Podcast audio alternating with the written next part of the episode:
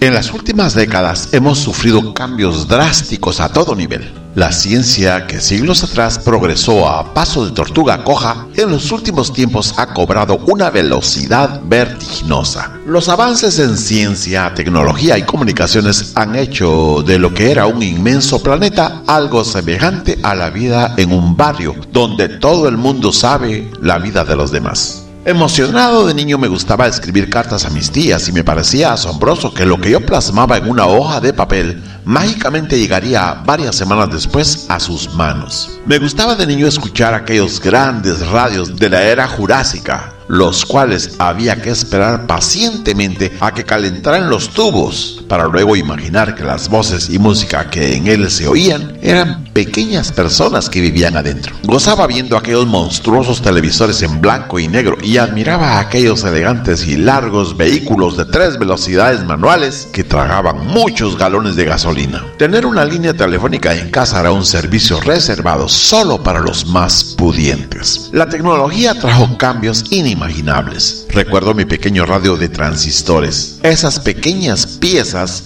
que asombrosamente reemplazaron a los grandes tubos del radio y que captaban las ondas radiales mágicamente. Era una época de cambios, pero cambios lentos. Las relaciones interpersonales eran otras. La comunicación era de boca a boca.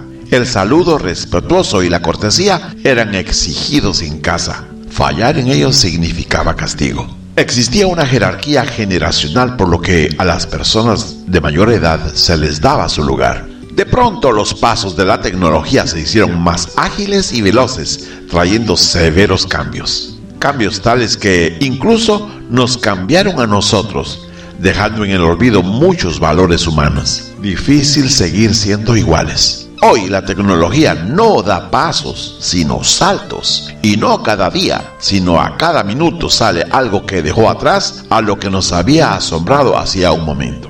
Entre que nuestro dispositivo celular tiene la más alta tecnología, los carros se mueven por la electricidad y el hombre intenta sondear la inmensidad del macrocosmos y el microcosmos, hay un verso que repica en mi mente y está en Daniel 12.4 lo leeré dos veces y veremos qué nos deja ver. Dice así, pero tú Daniel, cierra las palabras y sella el libro hasta el tiempo del fin. Muchos correrán de aquí para allá y la ciencia aumentará. Leo de nuevo, pero tú Daniel, cierra las palabras y sella el libro hasta el tiempo del fin. Muchos correrán de aquí para allá y la ciencia aumentará. En primer lugar, habla del final de los tiempos. Luego dice que muchos correrán de aquí para allá.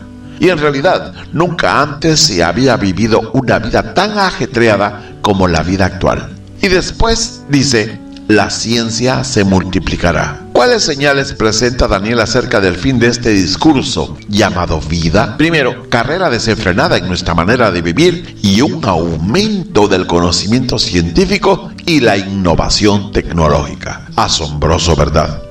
Daniel escribió esto aproximadamente 600 años antes de la primera venida de Jesucristo y su mensaje se transporta a nuestros días en que lo predicho se está cumpliendo delante de nuestros ojos. El capítulo final de esta historia se está consumando.